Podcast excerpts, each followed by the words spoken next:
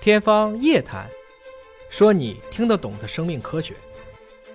当一个人开始对生活感到无趣的时候，绝大情况来自于两种：第一个，身体有问题了，嗯嗯，就是你已经不可能有足够的能量支持你更多的天线打开，那你现在需要的是休息，啊，是能这样量的太就是低了，能量值，嗯能级太低，需要把自己身体线调到一个合理的状态。嗯，你需要去运动，你需要去睡觉，你需要重启你自己。这个是时候最简单的方式就是去调节好自己的身体状态，你就可能会恢复好奇。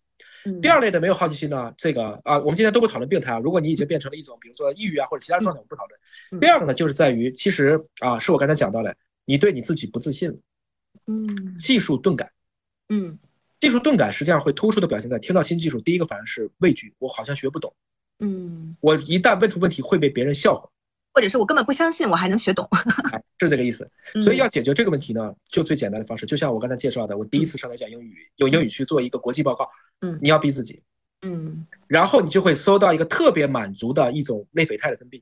它不是是多巴胺。嗯啊，他会一开始肾上腺素非常爆棚，很紧张。然后讲着讲着，当台下有互动、有掌声的时候，你自己的心态一旦放松下来啊，就特别的顺。然后之后你也有成就感，所以真的要逼自己一次，让自己去尝试一个感兴趣却缺乏勇气的事情，然后你这个天象就会打开。我觉得一定要这么去做一下，因为人生天然就是为了挑战而准备的，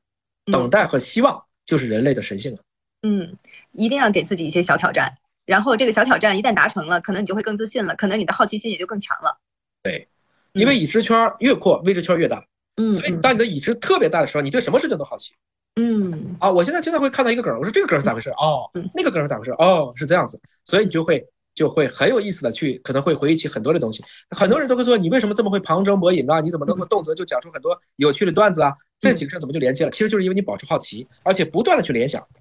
使得在同样一个记忆点，已经有七八个线都能到那个点上，那你这个点上这种的啊，我们叫鲁棒性，这个记忆连接的鲁棒性，就是强调这种啊不容易被拆散的能力就越来越强。